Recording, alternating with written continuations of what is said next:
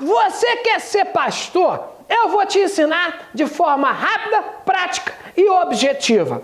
Ah, mas apóstolo Arnaldo, eu preciso de muito estudo? Não precisa não, irmão. É bom até que não tenha. Pode falar problema, bicicleta, chiclete, que não tem problema não. Bota um chapéu de boiadeiro na cabeça que tá tudo certo. É. Ah, mas apóstolo Arnaldo, eu preciso entender de Bíblia. Irmão, é melhor que não entenda. Se você entender de Bíblia, você vai querer vender vassoura ungida para o fiel, cimento ungido. Irmão, nem os fiéis que seguem esses pastores entendem de Bíblia. Se eles entendessem, eles já tinham trocado de igreja há muito tempo, irmão. E o capital inicial de quanto que eu preciso para poder abrir a minha igreja própria? Irmão, você consegue comprar um terno? Primeiro de tudo, porque o crente só respeita quem está de terno.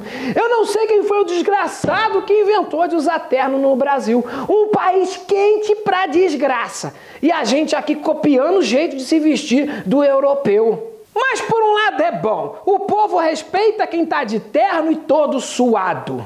Ah, ele está suado assim porque é o poder de Deus, o poder de Deus cambada de abobado. Olha só, coloca um terno, arranca os dois dentes da frente e começa a assassinar o plural. Fala tudo no singular. As pessoas, os problemas, os demônios. Você tem que passar por humilde. É humilde, é burro, mas Deus fala através dele. Olha que coisa bonita. Entra numa igreja dessas, fundo de quintal, e começa a metralhar profecia. Revelação para tudo que é lado, para um, para outro. Ah, mas o que é que eu vou falar? Inventa qualquer merda, irmão. Fala que Deus está vendo a luta dela, que ela vai melhorar de vida, qualquer coisa. Fala que na família dela tem alguém com problema com droga. Crente pobre sempre tem um parente enfurnado nas drogas, irmão. Não tem como errar. Quando você já tiver conhecido como irmão da revelação, você já começa a fazer umas pequenas reuniões na casa das pessoas, com a desculpa que você está indo lá inocentemente só para orar. O pastor nem vai perceber que você está querendo dar um golpe nele. Amém? Arabalabasúbia. Você tiver com 100 admiradores, você já começa a criar contenda com o pastor, começa a semear que ele está fora da visão e coisa e tal, que ele não está agindo conforme Deus quer que ele haja. Irmão, o povo vai te seguir para onde você for. Aí você aluga um barraco humilde, de pau a pique. Tem que ser humilde para você pedir dinheiro para reforma, amém?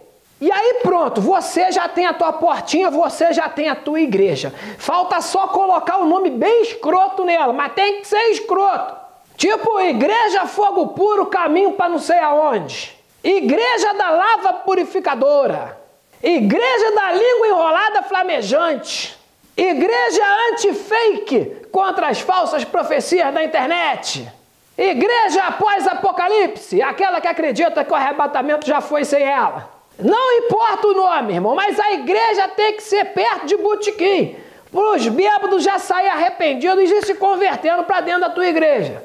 Se o bêbado se converter, a família dele toda vai atrás.